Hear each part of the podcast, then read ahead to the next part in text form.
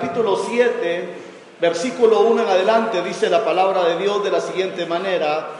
Dijo entonces Eliseo, oíd palabra de Jehová. Así dijo Jehová, mañana a estas horas valdrá el seal de flor de harina un ciclo y dos de cebada un ciclo a la puerta de Samaria. Y un príncipe sobre cuyo brazo el rey se apoyaba, respondió al varón de Dios y dijo, si Jehová hiciese ahora ventana en el cielo, ¿sería esto así? Y él le dijo, he aquí, tú lo verás con tus ojos, mas no comerás de ello. Había en la entrada de la puerta cuatro hombres leprosos, los cuales dijeron el uno al otro, para que no estamos aquí o estamos para morir, y si trataremos de entrar en la ciudad, por el hambre que hay en la ciudad, moriremos en ella. Y si nos quedamos aquí, también moriremos. Vamos pues ahora y pasemos al campamento de los sirios. Si ellos nos dieren la vida, viviremos. Y si nos dieren la muerte, moriremos. Y se levantaron pues al anochecer para ir al campamento de los sirios. Y llegando a la entrada del campamento de los sirios, no había ahí nadie, porque Jehová había hecho que en el campamento de los sirios se oyese estruendo de carros, el ruido y caballos y estrépito de gran ejército. Y dijeron unos a otros, he aquí, el rey de Israel ha tomado a sueldo contra nosotros a los reyes de los Eteos y a los reyes de los egipcios para que vengan contra nosotros. Y así se levantaron y huyeron al anochecer, abandonando sus tiendas, sus caballos, sus asnos y el campamento como estaba. Ahí huido para salvar sus vidas. Cuando los leprosos llegaron a la entrada del campamento, entraron en una tienda y comieron y bebieron y tomaron de ahí plata y oro y vestidos y fueron y los escondieron y vueltos entraron en otra tienda y de ahí también tomaron y fueron y lo escondieron y luego se dijeron el uno al otro, no estamos haciendo bien, hoy es día de buena nueva y nosotros callamos. Y si esperamos hasta el amanecer, nos alcanzará nuestra maldad. Vamos pues ahora, entremos y demos la nueva en la casa del rey. Vinieron pues y gritaron a los guardas de la puerta de la ciudad y les declararon, diciendo, nosotros fuimos al campamento de los sirios y he aquí que no había ahí nadie, ni voz de hombre, sino caballos atados, asnos también atados y el campamento intacto. Hasta ahí vamos a dejar la lectura, puede tomar su asiento porque esta narración termina hasta el versículo 20, pero hemos tocado únicamente los primeros versículos para que eh, al escuchar lo que hoy vamos a predicar, usted pueda identificarse con lo que vamos a hablar. Y esta mañana quisiera hablar con ustedes que no podemos mantenernos en silencio. Hemos estado hablando sobre la predicación del Evangelio durante toda esta semana. Y es más, algunos consideran que principalmente estos versículos finales que hemos leído, ahí es donde proviene también la palabra Evangelio que viene a dar a entender que era una noticia que se estaba dando. Y de acuerdo al contexto de lo que hemos visto, principalmente en el capítulo 7, había problema. La ciudad estaba pasando hambre. no había comida, toda la comida los enemigos se la habían apropiado, tanto como los caballos, los asnos, la comida, el vino, la ropa, el oro y la plata. Prácticamente esta ciudad estaba desolada, pero en esos momentos tan cruciales y tan eh, necesitados, como bien usted lo acaba de ver y escuchar a través de la palabra de Dios, dice que se levantó un hombre de Dios llamado Eliseo, un profeta de Dios del Antiguo Testamento. Y dice que él vino y llevó palabra de Jehová para aquellos que estaban pasando esa situación, la que ya le acabo de mencionar. Pero al escuchar uno de los colaboradores del rey, hizo un sarcasmo, es decir, se burló. Y cuando oyó lo que dijo, Eliseo dijo, ajá, ¿cómo va a ser eso? Que Dios nos va a abrir una ventana del cielo y nos va a derramar comida. Y viene Eliseo y le da una palabra. Y la palabra que le da el hombre de Dios a este que se estaba mofando y burlando es, mira, tú vas a ver cómo la provisión va a venir, pero no la vas a comer. Y al cabo de unos, algunos consideran de 5 a 7 horas, se cumplió la palabra dicha por el hombre de Dios.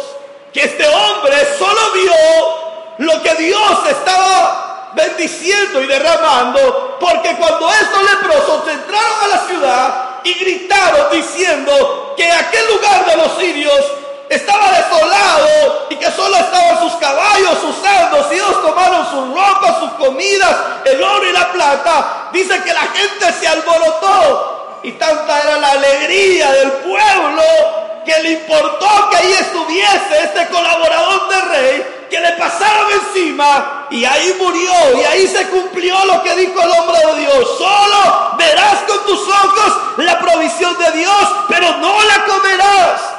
Porque realmente la incredulidad a Dios no le gusta.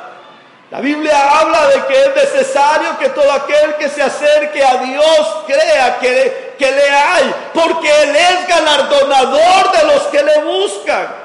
La Biblia dice, cuidado hermanos, mirad que no haya ninguno de entre vosotros con un corazón de incredulidad. Porque muchos allá en Israel, por tener un corazón de incredulidad, no gozaron de la tierra prometida. Pero volviendo al tema de esta mañana, no podemos mantener el silencio. Un teólogo reformado llamado John Franen dice lo siguiente, una iglesia que no esté preocupada por alcanzar a los perdidos. No es solamente una iglesia débil. Podríamos decir que es o que no es una iglesia. Y eso es cierto, porque Dios ha establecido su iglesia en esta tierra para proclamar las buenas nuevas de salvación. Teológicamente se cree que aquí en estos versículos, principalmente del 9 en adelante, cuando los leprosos dijeron el uno al otro, no estamos haciendo el bien.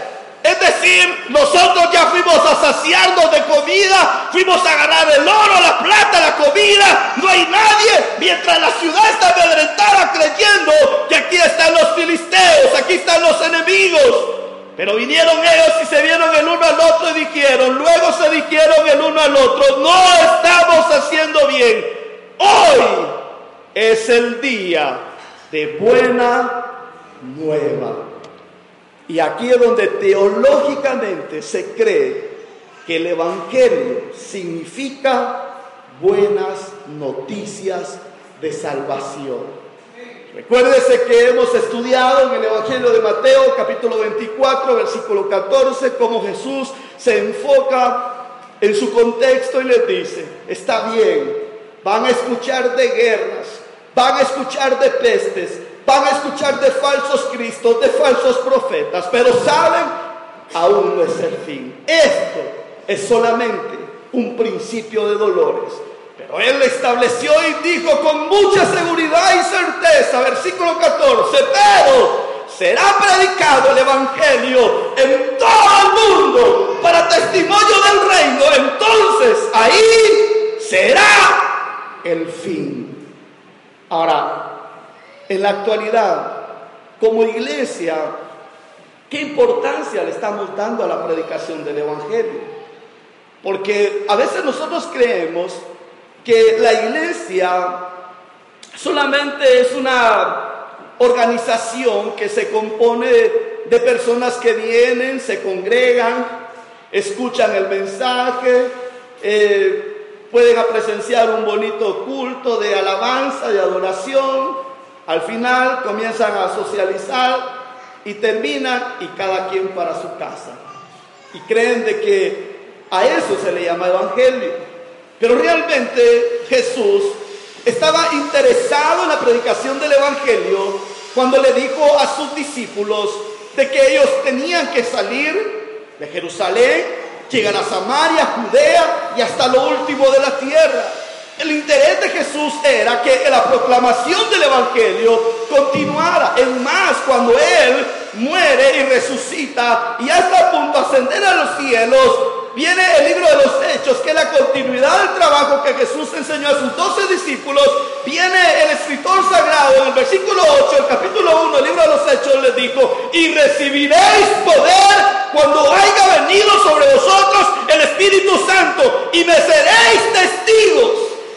Y hermanos, qué lindo porque nosotros aparentemente cuando estábamos sin Cristo no teníamos esperanza, estábamos fuera de todas las promesas de Dios, estábamos en un mundo de tinieblas, el príncipe de este siglo nos tenía de alguna manera esclavizados, pero das gracias al Evangelio de que cuando se predicó el Evangelio llegó a nuestro oído, a nuestro entendimiento, entonces fuimos trasladados de las tinieblas a la luz admirable que es Cristo. Por eso ahora que ya somos parte de la iglesia, que estamos en la luz, tenemos un compromiso. Y el compromiso es de seguir anunciando las buenas, nuevas noticias de salvación. Hagamos como lo que hicieron estos cuatro hombres que dicen que se quedaron viendo el uno con el otro y dijeron, no es justo que nos quedemos con esta Y ahí es donde resalta el versículo 9, hoy el día de buena nueva. Ahora, volviendo a esto, podemos decir, como individuos, como iglesia local, no solo debemos de declarar la verdad, oiga lo que le voy a decir esta mañana, no solo debemos de enseñar la verdad, no solo debemos de aprender la verdad, sino que tenemos que llevar la verdad de este mensaje. Y aquí, de acuerdo al desarrollo de este tema, vamos a entender por qué es necesario llevar esta verdad a cada rincón de nuestro país. No voy a hablar a las naciones, pero quiera Dios si un día levanta de aquí misioneros para que vayan a otro país Vamos a enfocarnos en nuestro país, en nuestras colonias, con sus familias, en el vecindario, para proclamar las buenas nuevas de salvación. No es solamente de venir y ser ahí sí que capacitados y estar llenos de conocimiento, pero si se queda en cuatro paredes, eso no sirve. Tenemos que salir allá afuera y Jesús lo aplica de una forma más, sencilla y dijo, no se puede poner una luz debajo de la almohada, de la luz, no se puede. ¿Por qué? Porque la luz es para ponerla en lo más alto, para que alumbre y para que los hombres vean nuestras buenas obras. No podemos quedarnos como iglesia si decimos que somos la portavoz del Evangelio quedarnos como que en silencio. Como le decía esta mañana, hoy vamos a hablar que no podemos mantener el silencio. Pero volvamos al pasaje de la Biblia. En el versículo 1 dijo entonces Eliseo, oíd palabra de Jehová. Así dijo Jehová, mañana a estas horas valdrá. Cuando aquí habla el Seas, se, está refiriendo a un ciclo. Fíjense que Tanta era la gran necesidad y de lo que el hombre de Dios estaba diciendo que se cumplió. Había para las tres esferas social diferente comida. había comida para los pobres, había comida para los de media clase y había comida para los que tenían la posibilidad de tener su comida. Y en, en relación a esto, podemos nosotros ver que los que estaban ya en lo último, es decir, los que no tenían la mayoría de dinero o no tenían lo suficiente para poder alimentarse, ¿saben qué comenzaron a hacer? Y se lo voy a decir de acuerdo a la Biblia. En el segundo libro de Reyes, siempre, capítulo 6, desde el versículo 26 al 29, comenzaron a comerse el popó de la paloma. Y era la comida de la clase media. Porque no tenía. La ciudad estaba teniendo problemas. No había comida. La comida escaseó. Y el profeta aquí, versículo 1, les dice, miren, a partir de mañana el ciclo de la flor de harina va a subir. Va a subir hasta llegar a tal punto que no van a poder comprarla. Pero si usted ya buscó el, segundo libro de Reyes, capítulo 6, verso 26 al 29, ahí dice claramente, hermano, que ellos venían y compraban el popó de la paloma. Pero puede imaginarse la comida para la clase más baja, si esta era para la clase media, para la clase más baja, hermanos. En segunda, segundo libro de Reyes, capítulo 18, versículo 27, dice que en el tiempo del hambre se comían hasta el excremento humano. Puede imaginarse cómo estaba esa ciudad. Unos compraban el popó de la paloma para comérselo y los otros estaban comprando el, el popó del excremento humano para comérselo. Miren hermanos, de verdad, este es un cuadro profético de lo que en la actualidad estamos viviendo. Imagínense ustedes hoy en día países que se están muriendo del hambre, como el África, como Haití, como Paraguay. Hermanos, sus países que están del otro lado del mundo, hermanos, donde escasea el agua, escasea el alimento. Ahora, aquí lo que les estoy mencionando no es una parábola, no es algo que se está poniendo como una comparación, porque estos versículos los, los he estado examinando y estudiando cuidadosamente y aquí se está refiriendo literalmente, es decir, así como está escrito, así se estaban dando las situaciones. No es algo que yo quiera decirlo solo para afectar de alguna manera o querer como que hablar cosas que yo no debo de hablar, no, sino que aquí literalmente dice que compraban el popó de la paloma y se lo comían. Luego el popó del excremento humano también se lo comían. Pero eso no es nada. El hambre fue tan terrible que llegaron a practicar lo que se conoce como la antropofagia.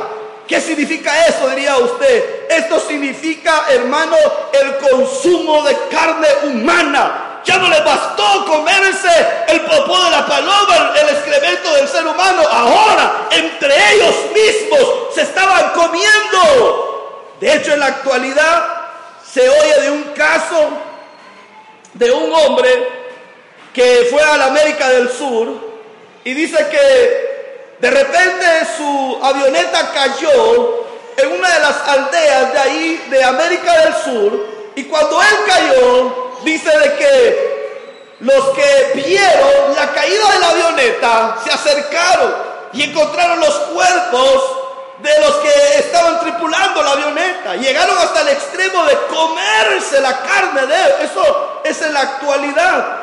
Pero en el caso de la Biblia, hermanos, en el versículo 1, 2, 3 en adelante, usted mira la condición, cómo estaba ese pueblo. Viene Eliseo y dice, oíd palabra de Jehová. Así dijo Jehová, mañana a estas horas valdrá el Seash, es decir, el ciclo de flor de harina, un ciclo. Y dos Seash, o sea, dos ciclos de cebada, un ciclo. Y a la puerta de Samaria había un príncipe sobre cuyo brazo el rey se apoyaba. Y mire, respondió al varón de Dios y dijo, si Jehová hiciese ahora ventana en el cielo, ¿sería esto así? Esto es una burla que estaba haciendo este hombre. Pero en relación a lo que usted escuchó de acuerdo a la Biblia, él le dijo, ¿quién? El profeta, he aquí, tú lo verás con tus ojos, mas no comerás de ello. Es en medio de esta situación, hermanos, de hambre tan terrible para todos, realmente poder ver una promesa un poco difícil. Porque a veces se le da más importancia a las circunstancias o a lo que Dios ha prometido. Y en este caso, en medio de la hambruna, era bastante difícil que la gente creyera de que Dios iba a proveerles comida. Ya les comentaba algunos pasajes de la Biblia hasta qué extremo estaba llegando la gente. Y ahí es donde yo quiero llevarlos esta mañana a ustedes a meditar. A veces se cree que ya no hay ninguna solución, no hay esperanza, las cosas van pasando, cada día se empeoran, pero aquí en esta situación que hemos visto en la Biblia, algo así se estaba dando. Ellos estaban viendo la cruda realidad. Ya no había dinero, se estaba escaseando el alimento. ¿Y cómo ahora venía el hombre de Dios fácilmente decir lo que dice el versículo 1? Oíd palabra de Jehová, así ha dicho Jehová. Mañana a estas horas valdrá la flor de harina un ciclo más. Imagínense ustedes, ¿cómo podríamos nosotros caer o qué actitud tendríamos al ver la situación, a ver la realidad y que alguien venga y diga, mire, mañana va a haber oportunidad para que ustedes compren, compren harina, para que tengan comida. ¿Será de que uno así fácilmente va a creer cuando está viendo la triste realidad, la situación como está? Es bastante complicado. Y eso fue lo que pasó porque en el versículo 2, este príncipe dice que estaba en la puerta, le dijo al varón de Dios, claramente le dijo, si Jehová hiciese ahora ventana en el cielo, ¿sería esto así? Le dijo. Aquí lo que se ve, de acuerdo a esta narración del versículo 2, es que este hombre se estaba burlando, no estaba creyendo a la palabra del profeta. Así hay mucha gente, hermanos. De, de, verdad, allá afuera hay gente que dice, mire, yo hasta no ver, no creer. Es más, dentro del cristianismo, también hay personas que dicen, no, hermano, yo hasta que no mire, yo no voy a creer. Pero les tengo una buena noticia. El libro de Hebreos, capítulo 11, versículo 1 en adelante, dice, es pues la fe, la certeza de lo que se espera y la convicción de lo que no se ve. Es decir, no lo miramos, pero va a llegar un día que Dios nos va a abrir puertas. Pero el mundo realmente no lo entiende y hay muchos cristianos dentro de las iglesias que caen en el mismo error. Para no ir tan lejos, ¿se recuerda lo que dijo Tomás el incrédulo? Cuando Jesús se les aparece a los discípulos, que dijo? Hasta que yo no lo vea, hasta que no meta mi dedo en los orificios que le abrieron de los clavos, no voy a creer. ¿Y qué pasó? Se le apareció Jesús y le dijo, porque vistes, creíste. Pero Jesús da una aplicación para este tiempo y es para nosotros. Y él siguió diciendo, más bienaventurados son los que sin ver creyeron. Y eso somos nosotros, hermanos. Ya va a llegar la provisión de Dios. Ya Dios va a solventar esa situación. Pero tenemos que tener la seguridad y la confianza que aún en medio de las adversidades y de las necesidades, no debemos de quitar nuestra mirada en el blanco perfecto que es Cristo. La Biblia así dice, puestos pues los ojos en el autor y consumador de la fe. Aunque algunos han torcido este pasaje, ¿verdad? Y dicen a la gente, sí, mire, usted mire solo a Cristo, no mire a la gente porque la gente le va a fallar. Pero le pregunto, ¿cómo vamos a enseñarles el amor de Cristo a la gente de afuera si no es por nuestras obras que exteriorizamos? Claro que sí, pero eso es algo que yo he escuchado de la gente. Pero lo que está diciendo ahí el pasaje es que pongamos nuestra mirada en Cristo, que Él es el que nos va a galardonar, es el que nos va a remunerar todas las cosas. Y de acuerdo a la explicación del versículo 2, viene este hombre y se burla y dice, bueno, ¿cómo Dios va a abrir? O cómo Jehová va a abrir una ventana y va a derramar la comida. Está viendo la situación que estamos pasando y todavía viene este hombre a decir esto. Lo estoy parafraseando así. Verso 3 dice, y habían atrás de la puerta cuatro hombres leprosos, los cuales dijeron el uno al otro, ¿para qué nos estamos aquí? Dice, hasta que muramos. Y aquí, hermanos, realmente me impresiona la actitud de los leprosos. Porque estos leprosos sabían de que de alguna manera ellos iban a morir. Pero la, reacción de ellos fue, ¿para qué nos vamos a quedar aquí? Si vamos a morir. Y fíjense que aquí, en esto, se da algo que quiero esta mañana enseñarles de acuerdo a una teoría de un hombre que se llama Pascal.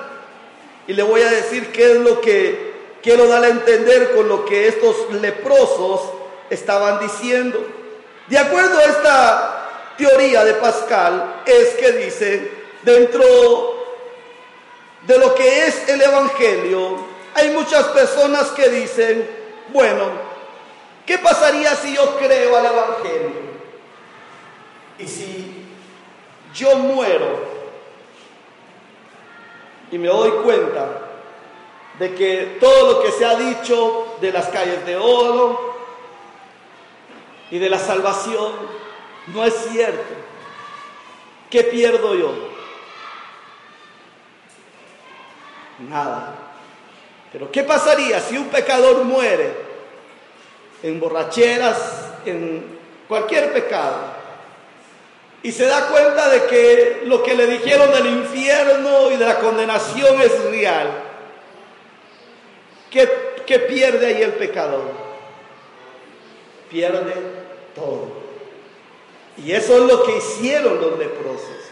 Claramente dice el versículo 3, habían atrás de la puerta cuatro hombres leprosos, los cuales dijeron el uno al otro, ¿para qué nos estamos aquí hasta que muramos? Prácticamente está diciendo, si vamos allá todos, ¿qué perdemos? Si nos vamos a morir, somos leprosos. Nos vamos a morir de alguna manera. Y sigue diciendo versículo 4, si trataremos de entrar en la ciudad, por el hambre que hay en la ciudad, moriremos en ella. Y si nos quedamos aquí, también moriremos. Mejor vamos. De repente vamos a, darnos cuenta de que no era así como nosotros creíamos. Porque aquí dice claramente este versículo, si trataremos de entrar en la ciudad por el hambre que hay en la ciudad, vamos a morir. Pero también si no entramos y si nos quedamos aquí, todos modos vamos a morir. Ahora, en esto, hermano, realmente me llama la atención porque prácticamente aquí podemos nosotros ver de que estos cuatro leprosos estaban sentados a la puerta de la entrada de la ciudad y esos eran tiempos muy difíciles porque había mucha hambre. Pero aquí podemos ver que lo sorprendente es que Dios va y usa estos hombres que aparentemente para ellos eran don nadie. Era gente que, de acuerdo a la cultura judía, un leproso estaba desahuciado, no podía acercarse a la ciudad, lo tenían que dejar afuera, por eso dice que estaban en la puerta de la ciudad, porque el poder entrar a un leproso en la ciudad era para contaminar a la gente. Pueden imaginarse ustedes, cuatro hombres que para ellos eran don nadie, no servían, gente desahuciada, gente que ya no tenía esperanza, estaban a punto de morir porque tenían lepra. Pero Dios se valió de esos hombres, gente que no tenía valor, gente que probablemente no tenía esperanza. Pero Dios, hermano, que es misericordioso, le plació escoger a estos hombres para demostrarle a este príncipe del rey y a los ciudadanos de Samaria que Dios hace lo que quiere con quien quiere y no hay nadie que se pueda oponer. Por eso la dicha tan grande que nosotros tenemos escogió lo vil, lo menospreciado del mundo, lo que no servía, lo que ya estaba arruinado, lo que ya no tenía esperanza. Dios lo escoge para avergonzar la sabiduría de los sabios. Y eso, hermano, Dios lo hizo con nosotros también. Cuando no éramos nada, andábamos en el mundo, perdidos, sin fe, sin esperanza, expuestos a la muerte. De ahí Dios nos escogió. Y en relación a esto, era, hermanos, para demostrar que Dios hace lo que Él quiere. Ahora, el relato nos lleva aquí en algo muy interesante. Y les decía una teoría de un hombre llamado Pascual, o también se le llama la apuesta de Pascual. Aquí este hombre decía claramente en relación a los que creyeron el Evangelio, diciéndoles que ellos no tenían nada que perder o todo que ganar. Y su argumento era más o menos el siguiente. Si tú crees en Dios, pero al final Él no existe, tú no vas a salir perdiendo, dice. Pero si tú crees en Dios y Él sí existe, entonces tú vas a terminar ganándolo todo. Ahora, esto se le llama el reto de Pascal porque lo mencionó en relación a los leprosos de lo que dicen en el versículo 3 y 4. Aquí claramente podemos ver que con la muerte no tienen nada que perder y apuestan aún hasta su última oportunidad de obtener misericordia, tanto que se atreven a entrar al campamento de los sirios. Porque dígame, ¿qué iban a perder los leprosos si los encontraban los sirios? Ellos eran con lepra, estaban leprosos. ¿Qué perdían si los agarraban los sirios? Ellos sabían que iban a morir. Vemos entonces aquí la provisión de Dios, versículos 5 y 7. Y se levantaron pues al anochecer para ir al campamento de los sirios. Y llegando a la entrada del campamento de los sirios, miren hermanos, lee conmigo esa parte final del versículo 5 que dice, no había ahí nadie. Ahora quiero que me entienda esa teoría que le acabo de decir de Pascal. Ellos dijeron, vamos a ir. Todos, si nos quedamos aquí, vamos a morir. Ahora le digo, ¿ganaron ellos con ir ahí a ese lugar? ¿Ganaron algo? Y vamos a seguir leyendo. Versículo 6. Porque Jehová había hecho que en el campamento de los sirios se oyese estruendo de carros, ruido de caballos y estrépito de gran ejército, y se dijeron unos a otros, he aquí, el rey de Israel ha tomado a sueldo contra nosotros a los reyes de los eteos y a los reyes de los egipcios para que vengan contra nosotros. Y así se levantaron y huyeron al anochecer, abandonando sus tiendas, sus caballos, sus asnos y el campamento como estaba, y habían huido para salvar sus vidas. Y miren hermanos, realmente espero que esto nos dé una buena lección a nuestras vidas. A veces nos precipitamos en hacer las cosas y dejamos a un lado lo que Dios puede hacer en nuestras vidas. A veces, hermanos, nosotros queremos que las cosas se den así de la noche a la mañana sin saber que ya Dios todas las cosas las tiene bajo control. Porque en este caso, Él ya había trabajado con los enemigos. Él había hecho ruidos, como bien lo dice aquí la escritura, que dice que cuando escucharon esos ruidos, ellos pensaron que los reyes venían en contra de ellos. Pero me llama la atención porque dice que ellos escucharon, hermanos, estruendos de carros, ruidos de caballos y estrépitos de gran ejército. Hermanos, es que miren, Dios todas las cosas las tiene en control. Pero no desistamos. No digamos, es que ya no puedo, es que no se puede, hermano. Mire cuántas veces he querido salir de este asunto y no salgo de esta situación tranquilo. Ya Jehová está trabajando. En este caso, ellos ni se imaginaban que al llegar a la ciudad, ¿cómo la encontraron? Desierta.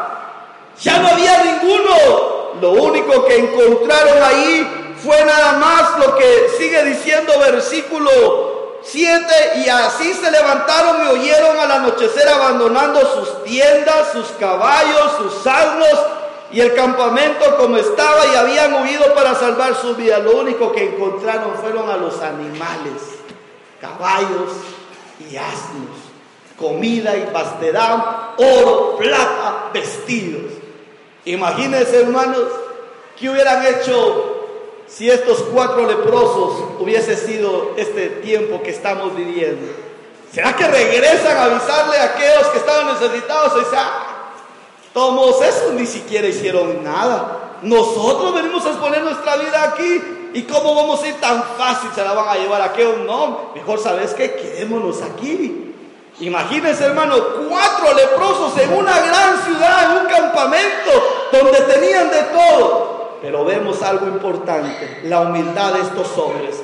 A pesar que eran despreciados, a, pesar que su cultura los despreciaba, los desahuciaba, ¿qué hicieron? Regresaron. Y dice el versículo 8, cuando los leprosos llegaron a la entrada del campamento, entraron a una tienda. Miren hermanos, estos se aprovecharon el tiempo. Primero, ¿qué hicieron? Fueron a reponer las fuerzas de la gran caminada que se llevaron. Dice, comieron y bebieron. Cuando dice bebieron, no dice ahí el texto o se refiere que estaban tomando, no. La palabra bebieron viene, hermanos, de lo que nosotros eh, conocemos dentro de lo que son los verbos, eh, yo bebo, tú bebes, ellos van a beber. No está diciendo de que ellos estaban echándose los trajitos sino que bebieron, es decir, ellos refrescaron eh, lo que ellos tenían de esa sed que llevaban. Y aquí claramente lo dice, ellos comieron y bebieron y tomaron de ahí plata, oro y vestidos. Y miren hermanos, no solo los tomaron por quererlo tomar, había un propósito. ¿Por qué creen ustedes que tomaron la plata, el oro y los vestidos? Para llevárselos a aquellos como de prueba porque, hermanos, esto es similar de lo que Moisés, cuando mandó a los espías para poder conquistar aquel lugar, ellos tuvieron que llevar las frutas de esa tierra para que ellos vieran lo que había en ese lugar. Pero en este caso ellos igual lo llevaron para testimonio de que ellos vieran de que ahora ellos llevaban. Imagínense hermanos cómo cuatro leprosos iban a quitarle el oro y la plata si era un ejército enorme que estaba en contra de los de Samaria. No podían. Pero como ya el Dios Todopoderoso había obrado a favor de su pueblo, hermanos, cuando llegaron, el campamento estaba desierto. Solo quienes estaban los caballos, los arnos, la comida, el oro y la plata y los vestidos. Y dice versículo 9, luego dijeron el uno al otro, no estamos haciendo bien. Como que la conciencia, ¿verdad? Aquí estamos nosotros comiendo, bebiendo, hay oro, plata, hay ropa. ¿Y aquellos qué? ¿Se recuerda el versículo 1 en adelante? ¿En qué situación estaba Samaria? ¿Ah? ¿Cómo estaba Samaria? Tenían problema de qué? De la comida. No había nada ya en aquel lugar. Ahora, aquí, en relación a esto, dijeron, no, es, no estamos haciendo bien. Y ahí es donde dice, hoy es día de buena nueva. Ahora, ¿por qué creen ustedes que dice, hoy es el día de nuevas nuevas? ¿Por qué creen ustedes que dicen eso? ¿Cómo estaba ya la ciudad de Samaria? Sin comida, no había esperanza. Pero hermanos, cuando dice aquí claramente, hoy es día de buena nueva, era porque al oír eso aquellos se iban a alegrar que había comida, había oro, había plata, había, hermano, había vestido. ¿O acaso usted no se alegra cuando de repente le dan buenas noticias? Le llaman, ¿verdad? Mire, venga, por favor, usted se ganó una tele de 48 pulgadas. Gloria a Dios, dice. Hermanos, uno se alegra cuando uno oye buenas noticias. Usted de esas personas, yo no, hermano. Ah, ya lo viera a la hora que lo llamaran, que le dijeran, mire, usted se ganó un millón de quetzales, a ver si lo va, lo va, lo va a rechazar. No, hermanos, pegamos un grito al cielo y qué bueno y qué no sé qué. Por eso dice, porque hoy es día. O sea, lo que está diciendo es hoy, para aquellos va a ser un buen día, porque van a escuchar lo que Jehová ya está haciendo en este lugar. Y dice versículo 9, parte final, hoy es día de buena nueva y nosotros callamos y si esperamos hasta el amanecer, nos alcanzará nuestra maldad. Ahora hermanos, ¿qué dijeron? Es tiempo de activarnos, vamos. No esperemos hasta que amanezca. Vamos, corramos, vayamos a decirle a los de Samaria lo que Dios está haciendo. Y aquí, hermano, esto nos lleva a reflexionar donde podemos ver que aquí Dios proveyó para cubrir sus necesidades básicas y aquí podemos ver que Él hizo esa obra. Por eso la Biblia dice en Efesios 3:20, y aquel que es poderoso para hacer todo mucho más abundante de lo que pedimos o entendemos, según el poder que obra en nosotros. Miren hermanos, Dios es mucho más poderoso para sobreabundar lo que usted piensa. Ay hermano, ¿será que Dios me puede dar esto? Si está dentro de la voluntad de Dios, Dios se lo puede dar. Razón tiene la escritura que dice, y aquel que es poderoso para hacer todo mucho más abundantemente. Y eso fue lo que hizo, volviendo al panorama del segundo libro de los reyes. Podemos ver también en el versículo 9 que podemos eh, ver la conciencia que les habla a estos, porque nadie les dijo, miren ustedes, váyanse para allá, ellos mismos entre de ellos se hablaron y dijeron, no es bueno, vayamos, corramos a de saqueos. Y en el versículo 10 también podemos ver que ahí se da lo que es la publicación del Evangelio. Vea conmigo lo que dice el versículo 10. Vinieron pues y gritaron a los guardas de la puerta de la ciudad y les declararon diciendo, nosotros fuimos al campamento de los sirios y aquí que, que no había ahí nadie, ni voz de hombre, sino caballos atados, asnos también atados y el campamento intacto. Y miren hermanos, por eso aquí yo ya había escuchado lo que les voy a decir, pero no me había dado cuenta que estaba en la Biblia.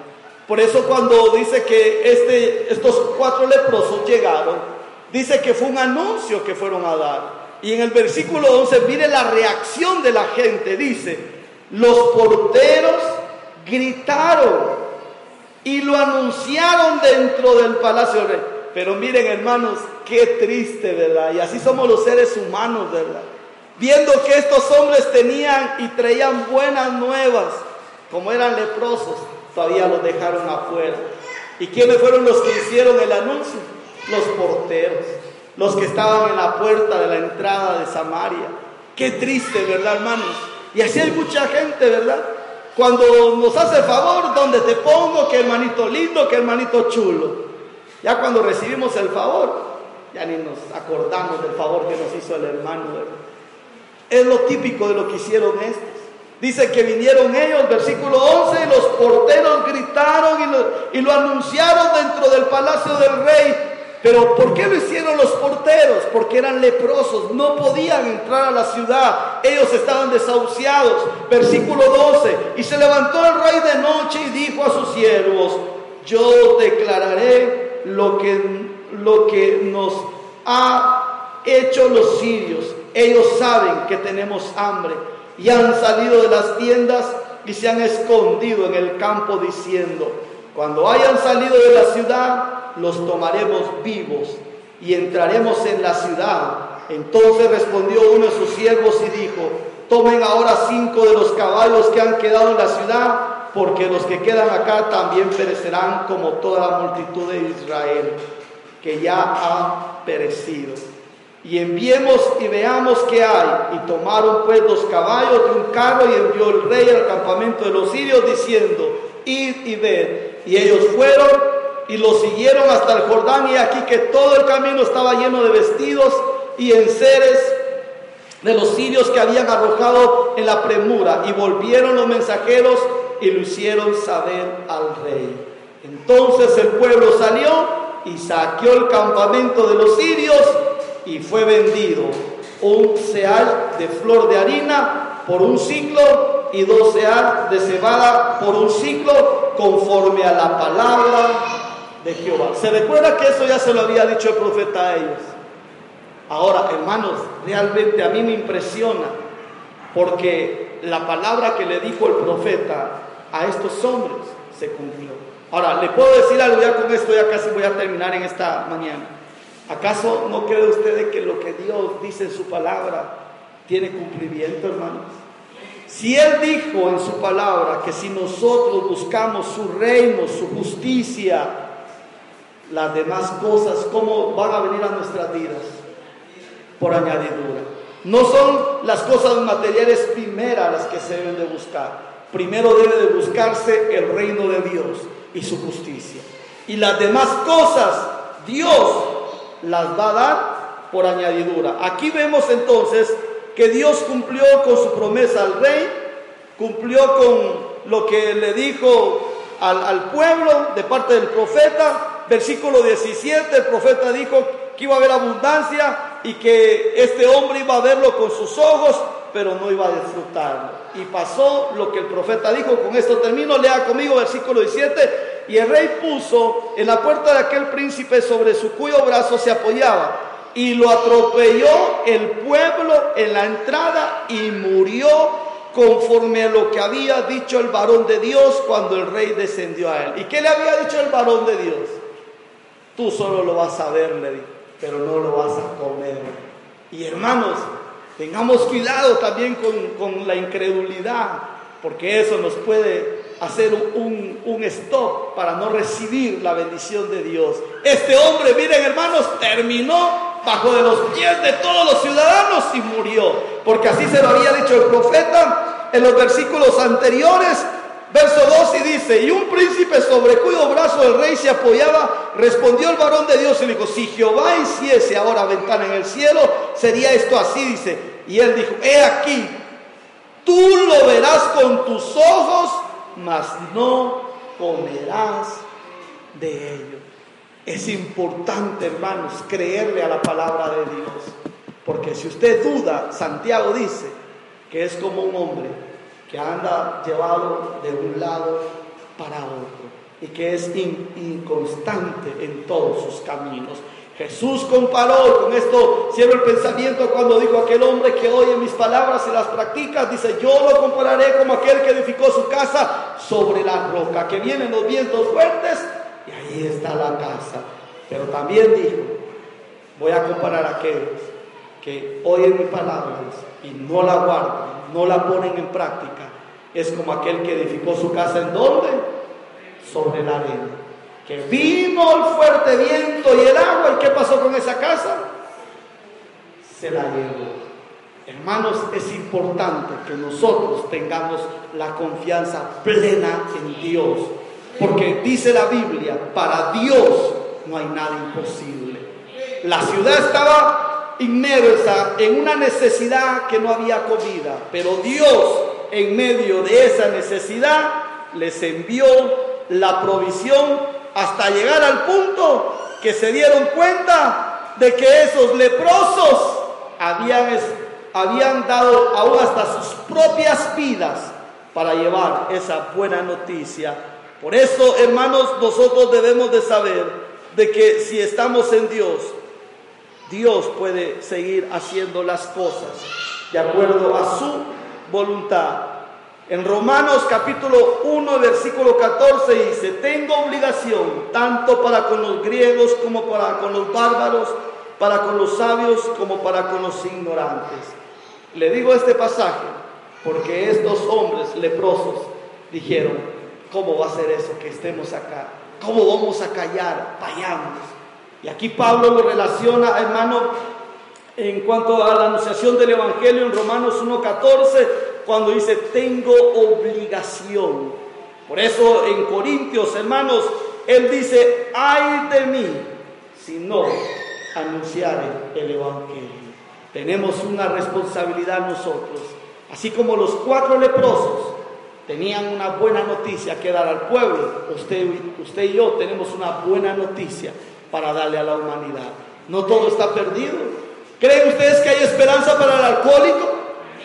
¿Hay esperanza para el drogadicto? ¿Hay esperanza para el que se ha apartado de Cristo? Claro que sí lo hay. Entonces, ya no debemos de pensarlo, sino que debemos de trabajar. Me gusta y con esto cierro el pensamiento. Hubo una oportunidad, un hombre llamado Estud. Este hombre tenía 50 años y tomó la decisión de irse para el África a llevar el Evangelio, dejando en cama enferma a su esposa en Inglaterra. Y dice que cuando se despidieron, sabía que sería la última vez que vería a su esposa. Ella estaba en cama, pero estaba atendiendo a mujeres y discipulándolas, mientras que Stud, oiga bien, abría con un machete las trochas allá en África, es decir, todo lo que era el monte, para poder llevar el Evangelio a aquellos africanos. Y me llama la atención porque dice de que lo que ellos estaban haciendo sirvió para que hoy en día la predicación del Evangelio llegara a todos esos lugares y a los rincones más lejanos de África y poder ver el fruto y el resultado de lo que ellos estaban haciendo. Pero me llama la atención porque a nosotros nos falta realmente tomar la decisión. Y si nosotros la tomamos, Dios nos usará tan pronto lo hagamos, así como usó a los cuatro leprosos, nos va a usar a nosotros. Y así de la misma manera que usó a este hombre, a su esposa, Dios puede usarnos. Me llama la atención porque él dejó a su esposa ahí, en cama. Porque miren hermanos, nada nos debe detener para anunciar el Evangelio de Cristo. Todos debemos de tomar un compromiso, decir, hermano, hoy yo me comprometo para seguir hablando el Evangelio de Cristo. Y mañana que regrese a su trabajo, vaya con la disposición de decir, voy a comenzar a hablarle a mi compañero, a mi jefe, a los compañeros de trabajo. No me voy a quedar callado, voy a anunciarles el Evangelio de Cristo y no tenga pena, porque Dios, hermano, así como usó a los leprosos, nos puede usar también a nosotros. Si nos determinamos a hacerlo, la Biblia claramente dice que Él no nos ha puesto un espíritu de temor ni de cobardía, sino de poder y dominio propio. Yo le invito esta mañana a que cierre sus ojos, vamos a orar, vamos a darle gracias a Dios por la oportunidad que nos da esta mañana de poder estar aquí buscando de su presencia. Yo no conozco cómo usted haya venido a este lugar. El Señor sí lo sabe.